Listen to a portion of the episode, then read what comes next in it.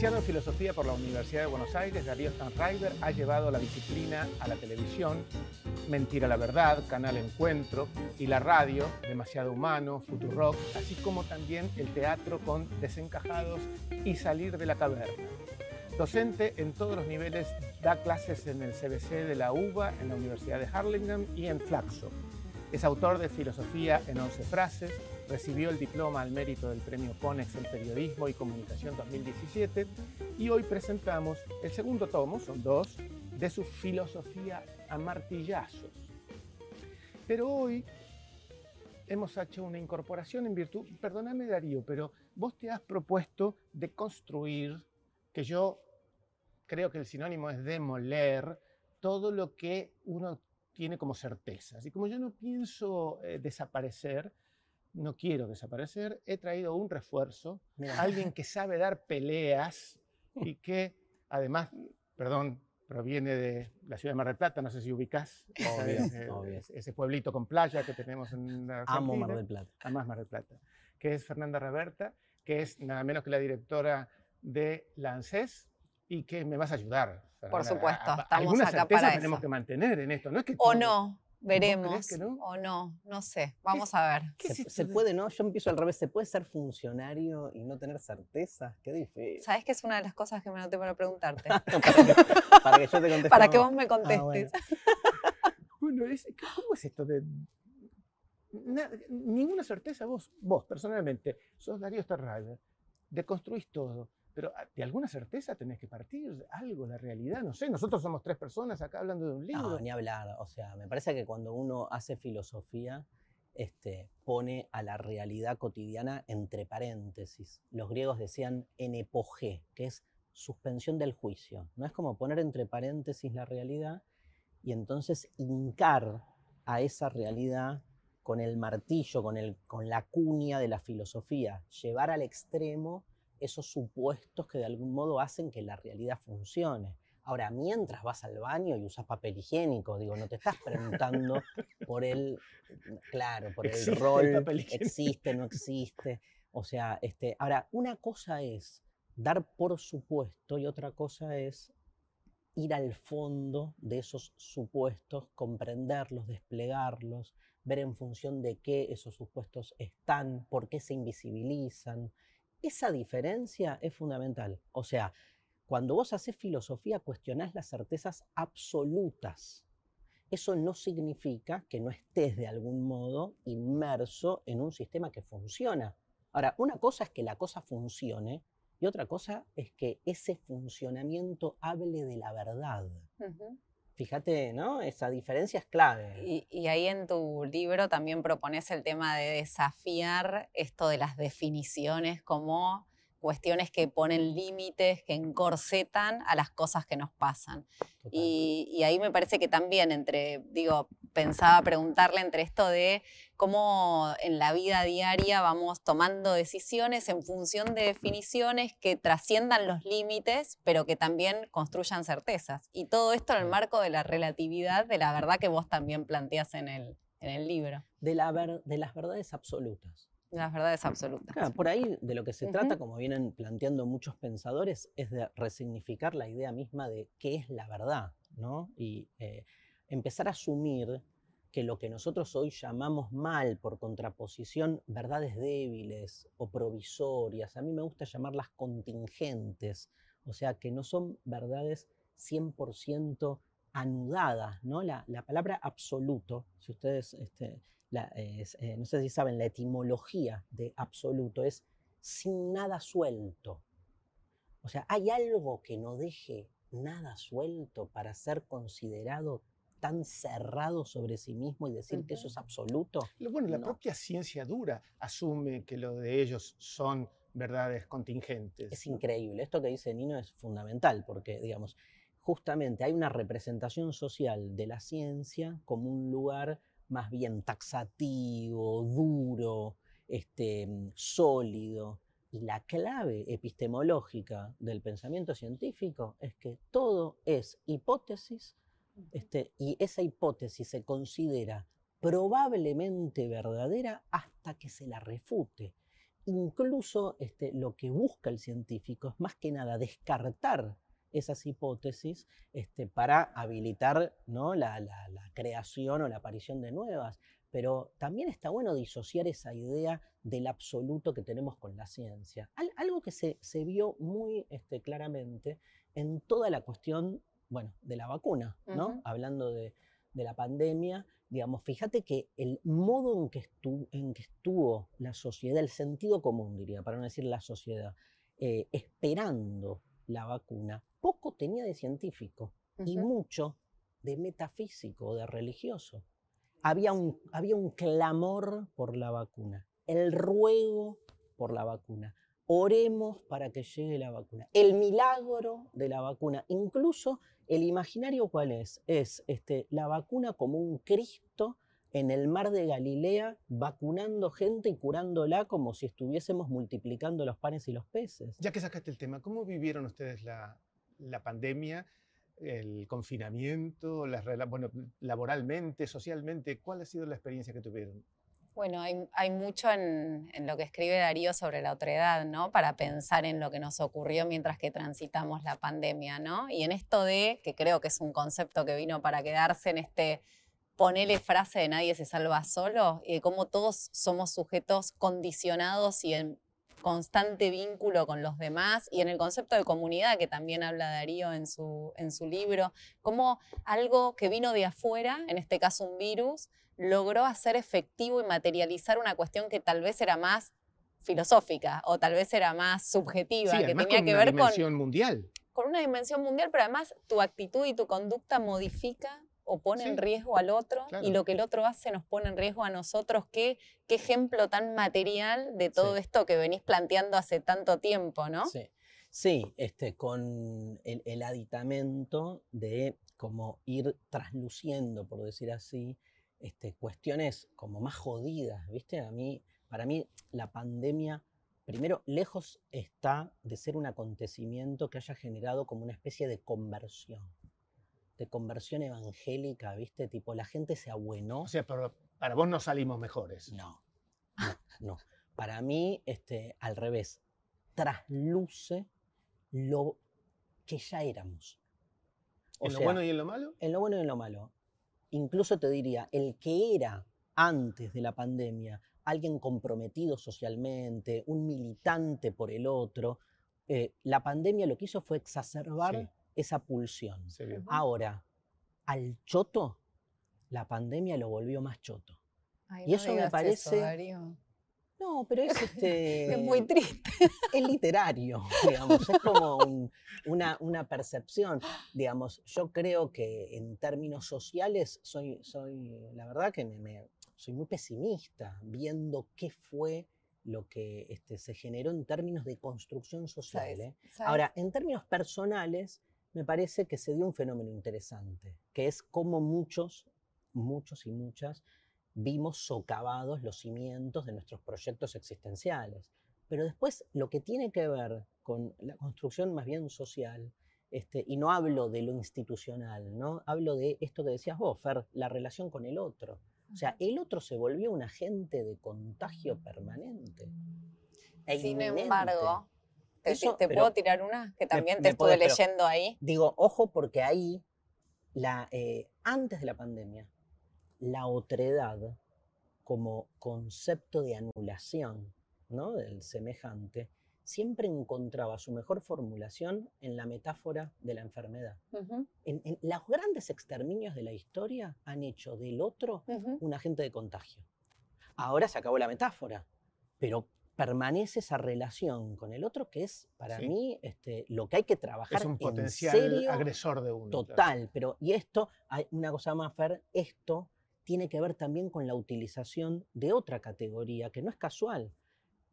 Llamamos distanciamiento social, esto lo dice Agamben en un libro que se llama La invención de la epidemia, dice, llamamos distanciamiento social al distanciamiento físico, poniéndole al distanciamiento físico una carga semántica que tiene que ver con la disolución del lazo comunitario, porque lo que exige desde la medicina lo que se exige para que no se propague el contagio es distancia física. Física, no social. ¿Por qué social? Porque la palabra, el concepto de distanciamiento social lleva, te lleva puesta la idea de que hay que disolver la comunidad, de que se desanuda lo social. Yo te diría al revés.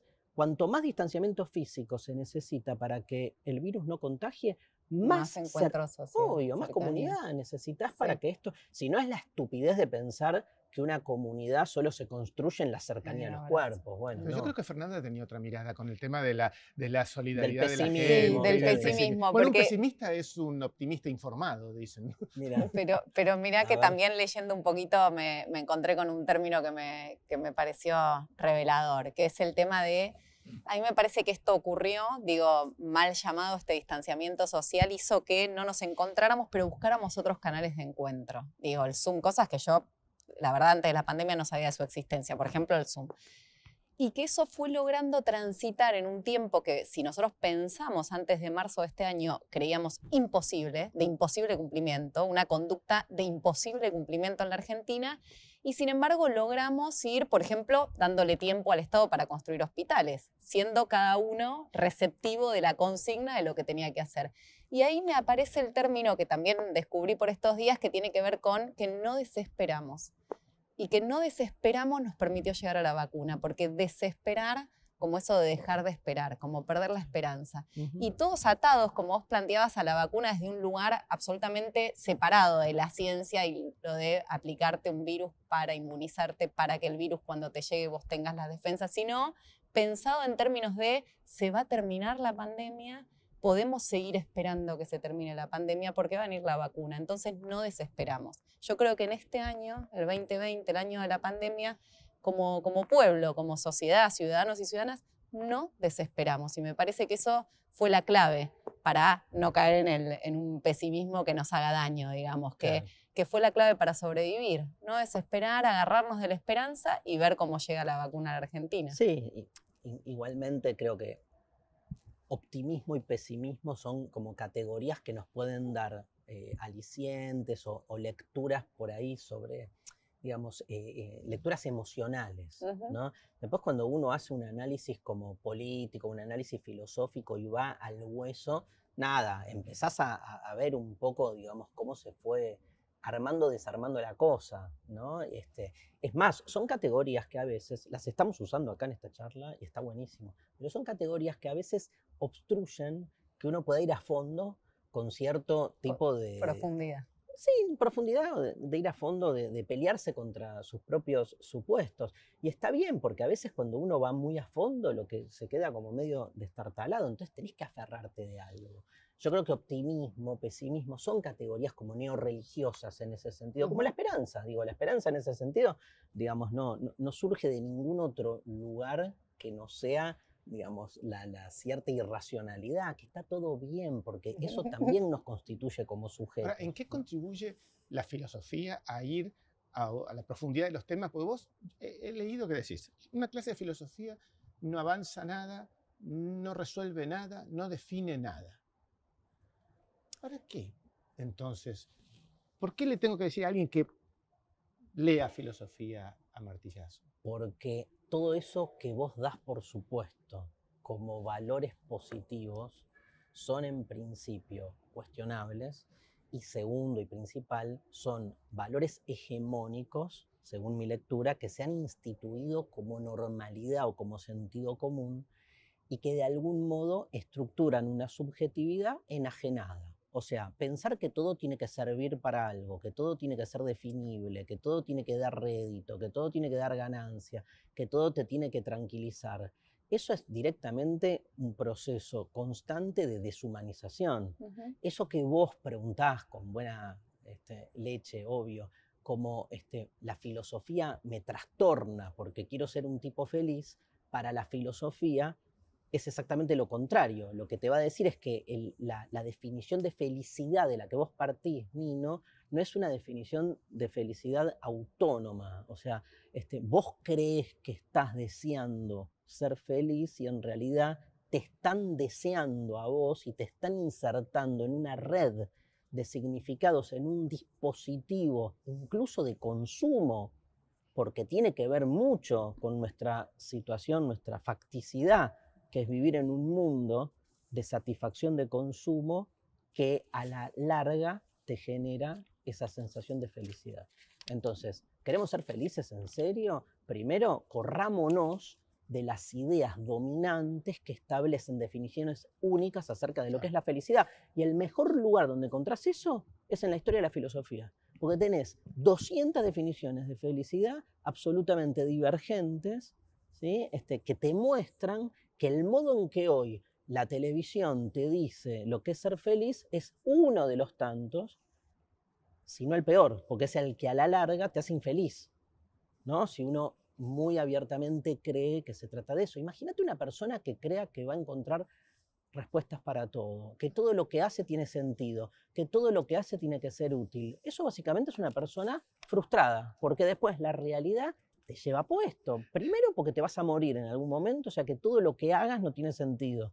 De ahí para abajo. Entonces, hacer filosofía que parece como algo disparatado o, ¿no? o, anormal, lo que tiene de anormal, ¿cuántas veces tuvimos esta charla, ¿no? Estos tantos años. Este, pero lo que tiene de anormal es cuestionar los parámetros de normalidad que se imponen como si no pudiesen ser de otro modo. Recién estaba pensando cuando vos definías cómo alguien establece tu deseo, bienvenido al capitalismo, ¿no? bienvenido al desierto del capitalismo, porque en el fondo es un deseo em, eh, que nunca se satisface. ¿no? La lógica del capitalismo eh, claramente es haber eh, interpretado muy bien la lógica del deseo y la falta, que es que, digamos, estás todo el tiempo consumiendo algo que nunca te termina de satisfacer. Entonces entras en una vorágine de consumo exacerbado que nunca se termina.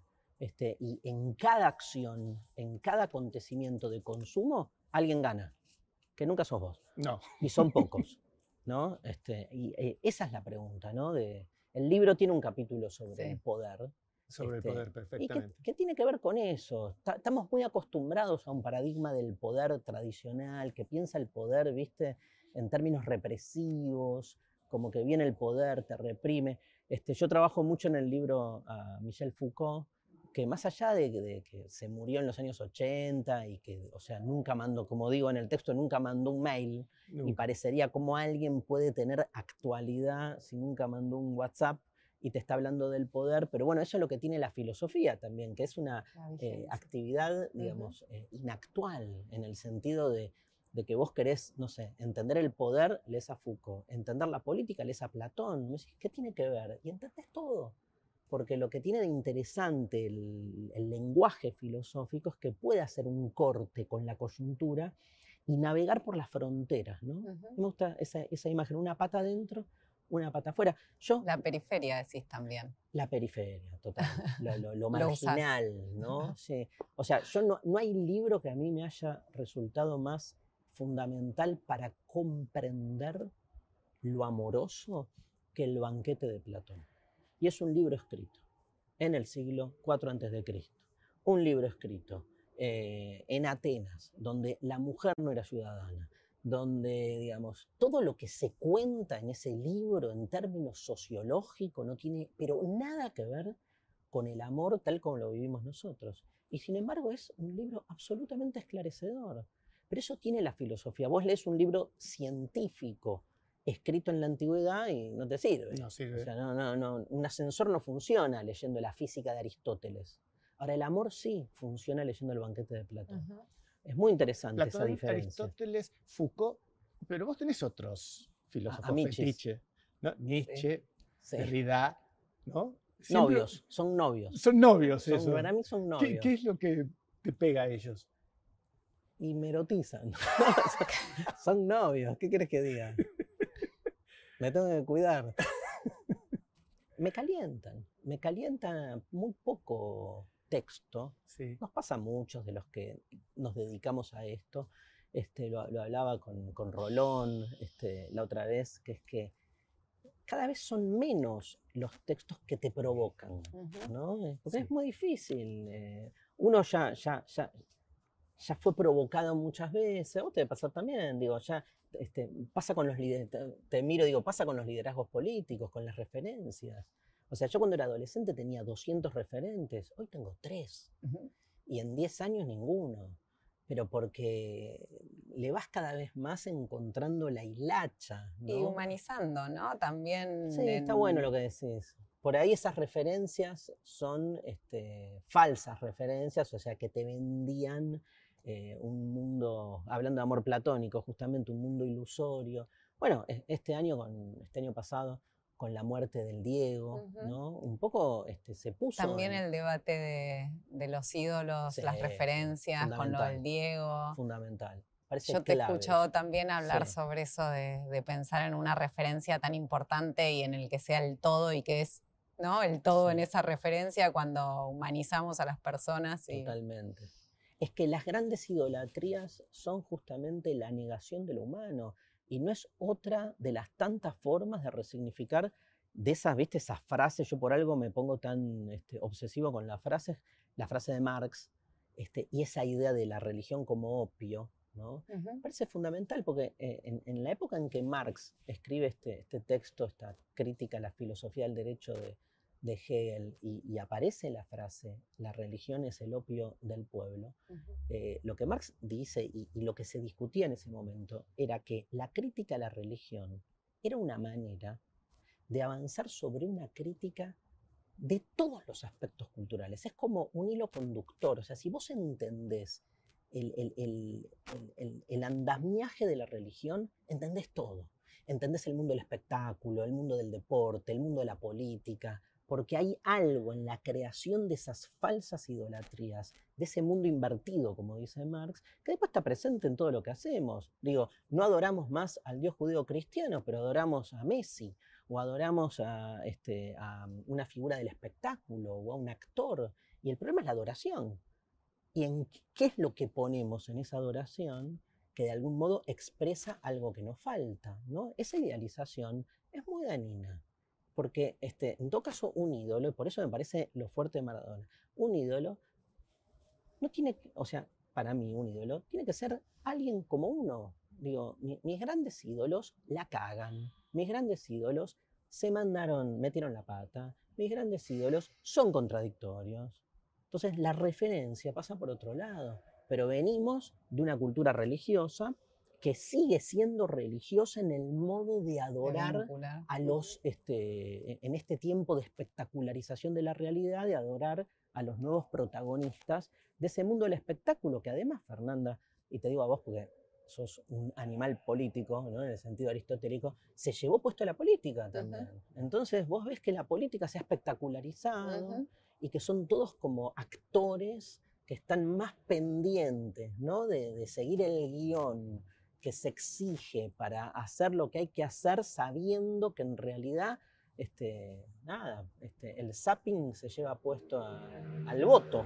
Digo, este es el, lugar último este, que hay que pelear para que no suceda, ¿no? Es un capítulo específico de, la muerte. Sí. Primero, ¿por qué, ¿por qué ese capítulo de la muerte? Y segundo, mencionás que Platón decía que sostener la filosofía era aprender a morir. Sí. ¿Cómo se explica eso? Prefiero seguir hablando de política. ¿Sabes qué me imaginé? hablaba de lo que vos habías Pero lo podemos, eh, lo podemos. A ver. ¿No? Linkear un poquito. Sí, siempre. Em, aprender a morir es. Eh, la frase de Platón es: la filosofía es un ejercicio para la muerte. ¿no? La dice en el, en el Fedón, que es el libro donde se cuenta la muerte de su ídolo, que es Sócrates. ¿no? Este, Deleuze decía, si vos querés este, entender a un filósofo, preguntale, como si fuera un amigo, ¿cuál es tu problema? ¿no? Y si, este, es muy linda esa, esa imagen, y si uno le preguntase a Platón, che, ¿cuál es tu problema? Platón te hubiese dicho, la muerte de Sócrates. Entonces entendés todo lo que escribe a partir de ese eje, digo, porque después entendés por qué escribió La República, por qué escribió El Banquete, porque toda su vida está atravesada por esa injusticia originaria, que es la injusta este, sentencia y muerte en realidad condena, ¿no? De un Sócrates al que acusan falsamente. O sea, toda la filosofía de Platón es un intento de resarcir, de redimir una injusticia legal, jurídica, política. O sea, ¿cómo no va a ser política la filosofía si en, su origen tiene que ver con eso? O sea, después, obvio, eh, Nino, Platón te habla o te explica en el libro donde te cuenta la muerte de Sócrates, obvio que te está diciendo, y mirá, los buenos tienen asegurado su lugar en el cielo. ¿Pero por qué? Y porque se lo llevaron puesto injustamente. Este, el poder ateniense que no se bancaba, este maestro, Sócrates, que les ponía los puntos en las IES, ¿no? Nino, ¿te parece que le preguntemos a Ario cuál es su problema? La muerte. ¿Cuál es tu problema? La, muerte como, como concepto, sí. O sea, tendría que ir viendo como distintas... Qué mala que sos, tendría que ver como distintas betas. Tu amigo, tu amigo Rolón, que lo has mencionado recién, él sostiene siempre en los 15 años que el único conflicto que tiene el ser humano es el sexo y la muerte. Y no hay otro para él. No, está bien, pero en términos como me gusta porque en relación a lo que te decía de Deleuze, o sea, evidentemente hay un hecho biográfico en mi vida que me llevó me impactó de tal modo que me llevó a dedicarme no solo a hacer filosofía, sino a hacer este tipo de filosofía. O sea, ¿por qué, digamos, no me dediqué a ser un este, lector y propagador de la filosofía de Santo Tomás de Aquino en la Universidad Católica Argentina?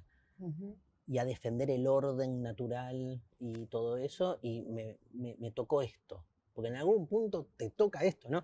Nietzsche decía en, en, el Eke Homo, que es donde relata un poco la historia de cómo se le ocurrieron sus ideas, dice que sus ideas más importantes no las eligió casi como una metáfora. Él dice, estaba, me, fui, me fui, porque estaba podrido, me dolía la cabeza, siempre le dolía la cabeza a, Nietzsche. Y me fui de vacaciones y estaba dando un paseo por, por el bosque en una montaña, y dice, y me asaltó el Zaratustra. ¿cómo te asaltó el Zaratustra? Sí, me asaltó. Me encanta el verbo ahí. Este, sin sus connotaciones sociales, ¿no? Pero me asaltó es esa cosa de... Bueno, pero vos mencionaste un hecho biográfico. rompió. ¿Cuál? El tuyo, decís, un hecho biográfico. Sí, es que no, yo qué sé, viste, hay que buscar ahí... No, no, no lo encuentro tan rápidamente, hay, que, hay, que, buscar ahí algo, ¿no? Yo creo que este, algo de mi formación, yo estudié la primaria en un colegio religioso. Entonces, no es casual que me haya vuelto tan anti-institucional con la religión. Y no es casual que no haga otra cosa que querer rescatar lo religioso de su corsete institucional que me parece que es quien más daño le hace. O sea, yo no soy un ateo tradicional. Yo soy ateo contra la iglesia, digamos ahí sí soy ateo porque no les creo nada, les veo los juegos de poder. Ahora, lo último que quiero es que la iglesia se quede con el monopolio de la figura de Dios. Dios no es de ellos. O sea, es de todos. ¿sí? Si no, no es Dios. Entonces, ahí hay una, hay una monopolización que cuando vos te metes con ese tema, se te arma peor. O sea, para, alguien profundamente religioso, institucionalmente y dogmáticamente hablando, un ateo no es, el, no, es un problema, porque está fuera del juego. El problema es aquel que, digamos, no suelta el nombre de Dios y genera la afrenta. ¿Y ese es tu caso? Yo, yo ¿Sos un creyente? No soy un creyente tradicional, para nada, para nada. Pero no, eh, no me cabe que no haya algo más. Esa es este, mi pregunta vocacional por excelencia, la pregunta sobre si hay algo más. Tiene que ver con la muerte, Rolón Dixit tiene que ver con la muerte. También tiene que ver con cierta curiosidad, ¿viste? Me cuesta, me cuesta mirar, ahora estoy mirando ahí que se ve detrás de la ventana al cielo, digo, me cuesta cuando miro ahí decir, ah, mira qué linda foto. O sea, mi mirada avanza. Che, ¿dónde termina esa mierda? ¿Viste? No puedo no preguntarme dónde termina. No puedo no preguntarme sobre el tiempo y el infinito. No puedo no preguntarme. O sea, me estoy yendo a dormir, no puedo no preguntarme, digamos. No podés asumir que un día no serás más. no lo puedo asumir, no me lo banco y no me la creo aparte. Estoy convencido de que no puede ser así. Ahora, no hay respuesta racional que me calme. Pero me parece que la, clave de la filosofía es justamente apostar esa pregunta. ¿no? La filosofía nos reconcilia con ese deseo de querer saber lo que sabemos anticipadamente que nunca vamos a responder. Es un, filosofía es deseo puro, es el, deseo en, ese, en esa formulación más chota del deseo, que es que el deseo es deseo en tanto no alcanza lo que busca. Pero Darío es distinto que necesidad, ¿no? Desear es distinto que necesitar. En algún punto sí, porque la necesidad, digamos, este, más que nada, este, cuando se trata de una necesidad material, de una necesidad física, ahí no hay, no hay con qué darle, ¿no? Digamos, siempre se ha discutido esto, ¿no, Fernanda, sobre... A mí muchas veces me han corrido por, digamos, como diciendo, bueno, puede hacer filosofía el que no se caga de hambre, ¿no? Y esto de, aparte, desde este lugar que es, bueno, un, obrero que labura todo el día, este, ¿qué preguntas se hace? Todas. Todas. Las mismas. Obvio, obvio. Por eso estamos acá, Fernanda y yo, Pero digo, la, la, necesidad me parece que supone algo que vos podés resolver y el deseo me parece que es más dinámico, ¿no? Como que te lleva Necesidad, entonces, ¿en qué sentido decís? No, digo que a veces yo creo que eh, este, la revolución de las hijas, por ejemplo, nos vino a mostrar que una cosa es necesitar, necesitar un otro, necesitar ciertos bienes materiales, necesitar, y otra cosa es desear que desear se impone desde otro lugar, desde el ejercicio de disfrutar, desde, desde proyectarse, desde soñar, desde tener cuestiones como con, con horizontes más lejanos, incluso más dinámico, ¿no? Porque con otra, en cambio la necesidad pareciera más acotado y me parece que esta, que esta generación que viene de, en nuestras hijas tiene, me parece que nos, nos pone ese desafío sobre la mesa. Sí, todo es relacional, ¿no? Digo, este, por lo menos el tipo de de lectura que a mí me gusta hacer de la realidad siempre supone tramas y relaciones. Entonces, no es que hay un deseo en sí mismo igual para todos. O sea, evidentemente, este, no sé, alguien que vive, como el caso que vos decís, ¿no? Este, que vos traes, y que estamos viviendo estos años de una revuelta feminista, que es una revuelta del deseo, que es una revuelta, como dice mi amiga Pecker, de la mujer como sujeto deseante. Exactamente. ¿no? Que, el, Monseñor Aguer la salió a correr hablando de la iglesia a Luciana diciéndole, este, esa palabra no existe, como diciéndole, ¿no? Este, está, todo como mal, mal entramado. Este, mira vos, este, así como han negado el lugar de la mujer, hasta se le niega ¿no? este, la palabra y lo que se nombra. Pero me parece que una cosa es, ante la imposibilidad del deseo, la emergencia de ese deseo. Entonces ahí tiene un valor hermoso, o sea, deseemos. El deseo es fascinante. El tema es darnos cuenta que ese deseo, digamos, este, en algún momento nunca termina de ser planificado. Y entonces lo que te genera de, positivo, de, donista, ¿no? de gozoso, también te genera en términos de dolor. ¿no? no deja de generar una perturbación, ese deseo, porque el deseo siempre es deseo de una falta que nunca se colma. Entonces tiene ese costado. Si no es pensar que el deseo es algo siempre hermoso, pero entonces, digamos, no estás viendo ese otro costado que es constituyente de la idea de deseo. Porque si vos decías algo, Fernanda, es porque te falta. Y esa falta te duele. Y si hablamos del deseo, el otro no puede faltar. Pero hay, un, hay una clase, que es uno de tus capítulos, que es amigos y enemigos, el otro. Sí. A mí ese, ese capítulo me gustó particularmente, supongo que también. Sí, claro, por eso me vine. Amistad. El, el, alien, el, otro radical. Claro, si estuviéramos eh, vos solo en un mundo, ¿qué pasaría? El otro desaparece. Sí. Estoy tentado a hacer el chiste. Seríamos felices. Aparte, el otro, ¿existe realmente o toda tu vinculación con el otro no es siempre un vínculo con lo que proyectás de vos en el otro. Hay un lugar donde si uno se pone a hacer filosofía, volviendo a esa pregunta que me hiciste al, inicio, este, y, y escarbás y te vas al carajo, te vas al extremo. Y uno siempre se relaciona no con el otro en tanto otro, sino con lo que uno necesita que el otro sea. Digo, uno está siempre rodeado de fantasmas. Entonces, no sé si es muy distinto ese mundo donde uno está solo de muchas personas que no pueden sino vivir como si estuviesen solos, porque hacen de los otros solo medios o accesorios para su propio este, desarrollo ¿no? y, ¿Pasa eso en, la política, Fernanda? Me refiero al otro, al enemigo, a lo que yo proyecto, a cómo lo configuro, cómo me sirve para... Por supuesto, la política y la filosofía están muy emparentadas. Porque sí, claro que sí. Eh, creo que incluso hay una cita en, en, el libro que dice el tema de que en la política se hacen amigos, ¿no? Contás ahí. Em, sí, por supuesto, muchos amigos y por supuesto en el, en el capítulo del poder, que, a mí me gusta siempre asociarlo con el poder de las ideas, también aparece esta idea de la disputa y del ejercicio del poder y por supuesto en las discusiones y en las disputas hay con quienes celebrás amistad y con quienes encontrás la manera de encontrarte y de interpelarte a vos mismo con lo que el otro piensa, con su idea y por supuesto estás con quien discutís y debatís las ideas. Y ese ejercicio de que está planteado filosóficamente en el libro, pero que es el ejercicio de la política, es más o menos el caminito del ejercicio diario y cotidiano. Yo creo que... pensando que si no existiera el otro, no existiría la palabra.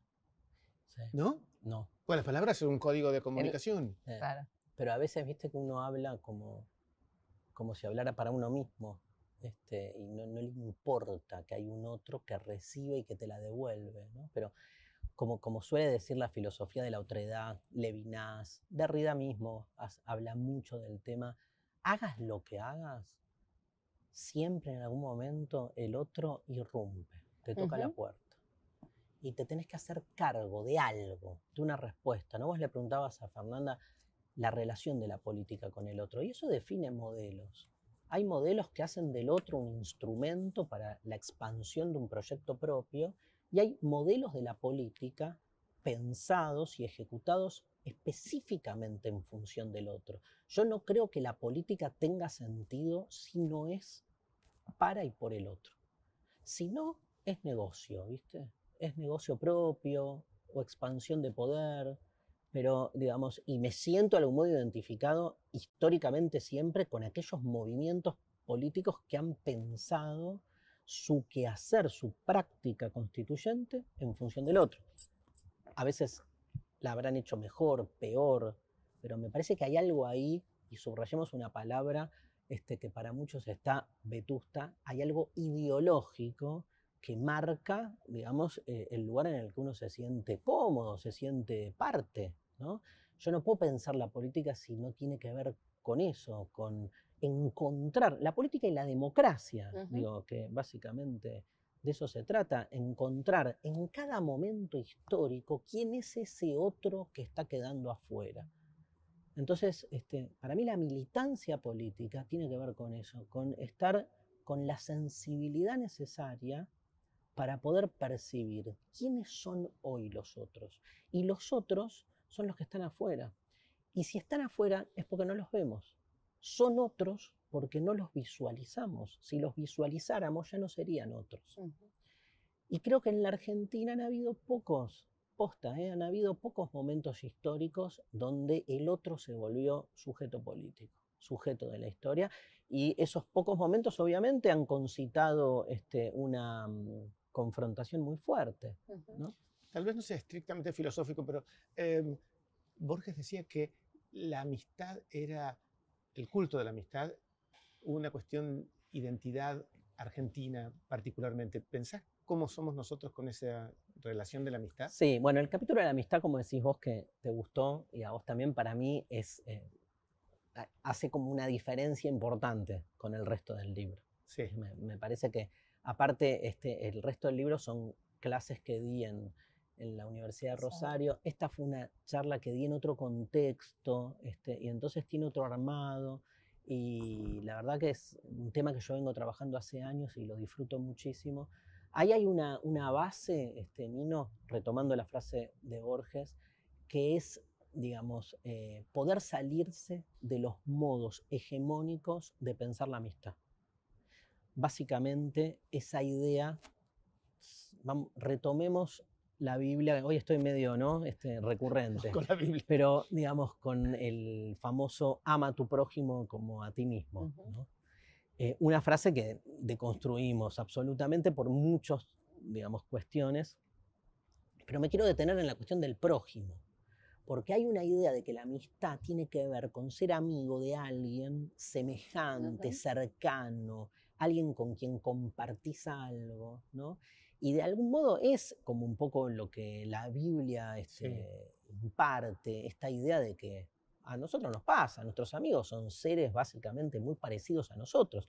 Aristóteles definía la amistad como un amigo es mi otro yo. Es una frase, digamos, eh, eh, concreta y contundente. Es como un otro yo, porque claramente es muy parecido a mí. El tema es, ¿qué me nutre alguien que sea tan parecido a mí, si crecer tiene que ver, creo yo, básicamente con poder salirse uno de sus propias limitaciones.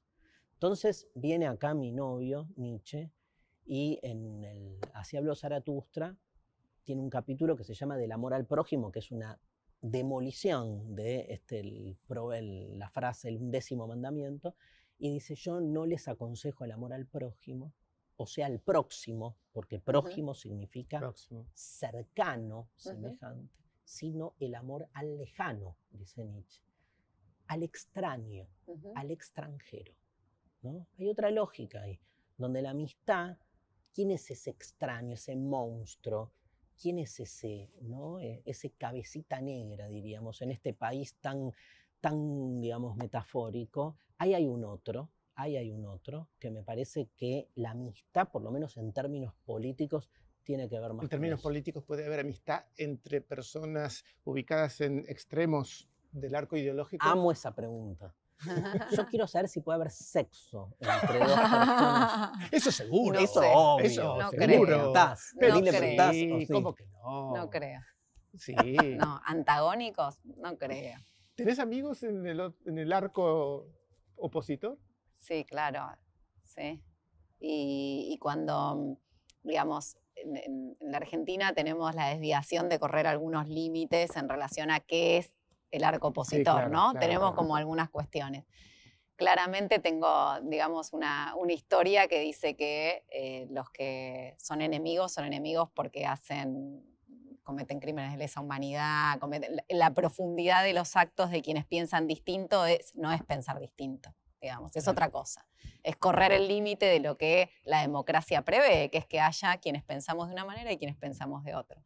Y entonces en, esa, en eso de pensar la verdad relativa, yo eh, leo mucho sobre la verdad que, escribe Darío y, a mí me gusta mucho el término de la verdad relativa porque se lo he escuchado al expresidente de la Nación, Néstor Kirchner, que decía esto de que las verdades se construyen a partir de distintas verdades relativas para construir una síntesis que supere esas eh, esas cuestiones particulares. Y creo que de eso se trata. Por supuesto, hay, digamos, hay modelos antagónicos, hay modelos para muchos o modelos para pocos, hay modelos eh, culturales antagónicos, económicos antagónicos, sociales antagónicos. Y entonces uno se siente más cómodo hablando con quienes, digamos, creemos que puede haber una Argentina más parecida a los iguales en la diversidad. Porque esto también filosóficamente lo hemos charlado mucho con Darío. ¿Qué, qué sería una Argentina de iguales? Bueno, en términos filosóficos hay que poner a deconstruir ese, ese, bueno, iguales en las condiciones en las que queremos ser felices, ¿no? Iguales iguales en las oportunidades para agarrarnos de herramientas que nos permitan desarrollarnos.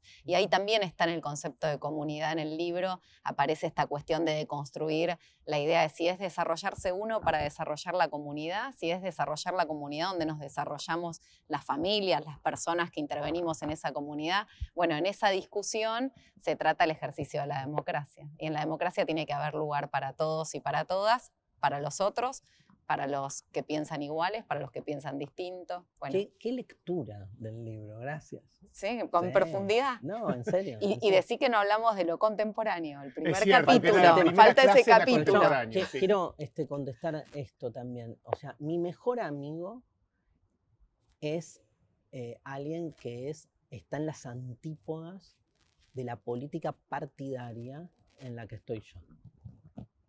Y este, hay veces que hablamos de política y hay veces que decidimos no porque nos matamos, obviamente. Pero este, es mi mejor amigo. Ujú. Este, y, eh, y no tengo coincidencias en, en ese lugar. Y, y tengo un montón de compañeros y compañeras con los que tengo coincidencias en términos ideológicos, militantes y políticos, Que no sos tan que no soy amigo ni, Ujú. po- ni, ni me interesa hacerlo y que no, nada, digo, porque pasa por otro lado también. ¿Es un amigo de la infancia? No, Ah. no, es un amigo de la facultad, pero... No, porque uno podría entenderlo más, ¿no? Porque También, el cariño sí, sí. y el afecto. Pero bueno, tengo, tengo amigos hinchas de gimnasia, por ejemplo, que es como más compasivo eso, pero digamos, pero no importa. Te cuento que se supone que yo soy de gimnasia. Y te digo, se Cierto, supone... tenés razón. Y yo también. Sí, porque mi, mi padre que estudió en La Plata era de gimnasia y entonces... Vos sos de gimnasia, Mi mamá era jugadora de volei, de gimnasia, del lobo. creer. Sí. Vos de gimnasia. Nunca vi tanto. También se supone, porque de fútbol no sé nada, Darío, hago que PS de soy. gimnasia, todo eso este, suma, por eso que la, la invitamos.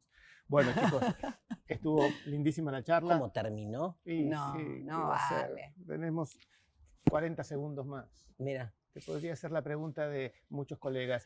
Eh, algo que no te pregunté y te hubiera gustado que te pregunte, contame. Creí que ibas a decir, ¿cuál es el sentido de la vida?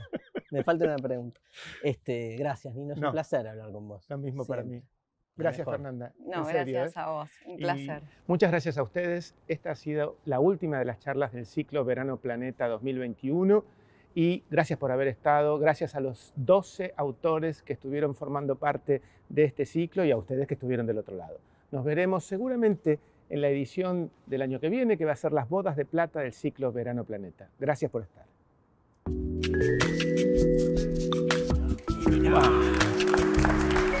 Buah, terminó.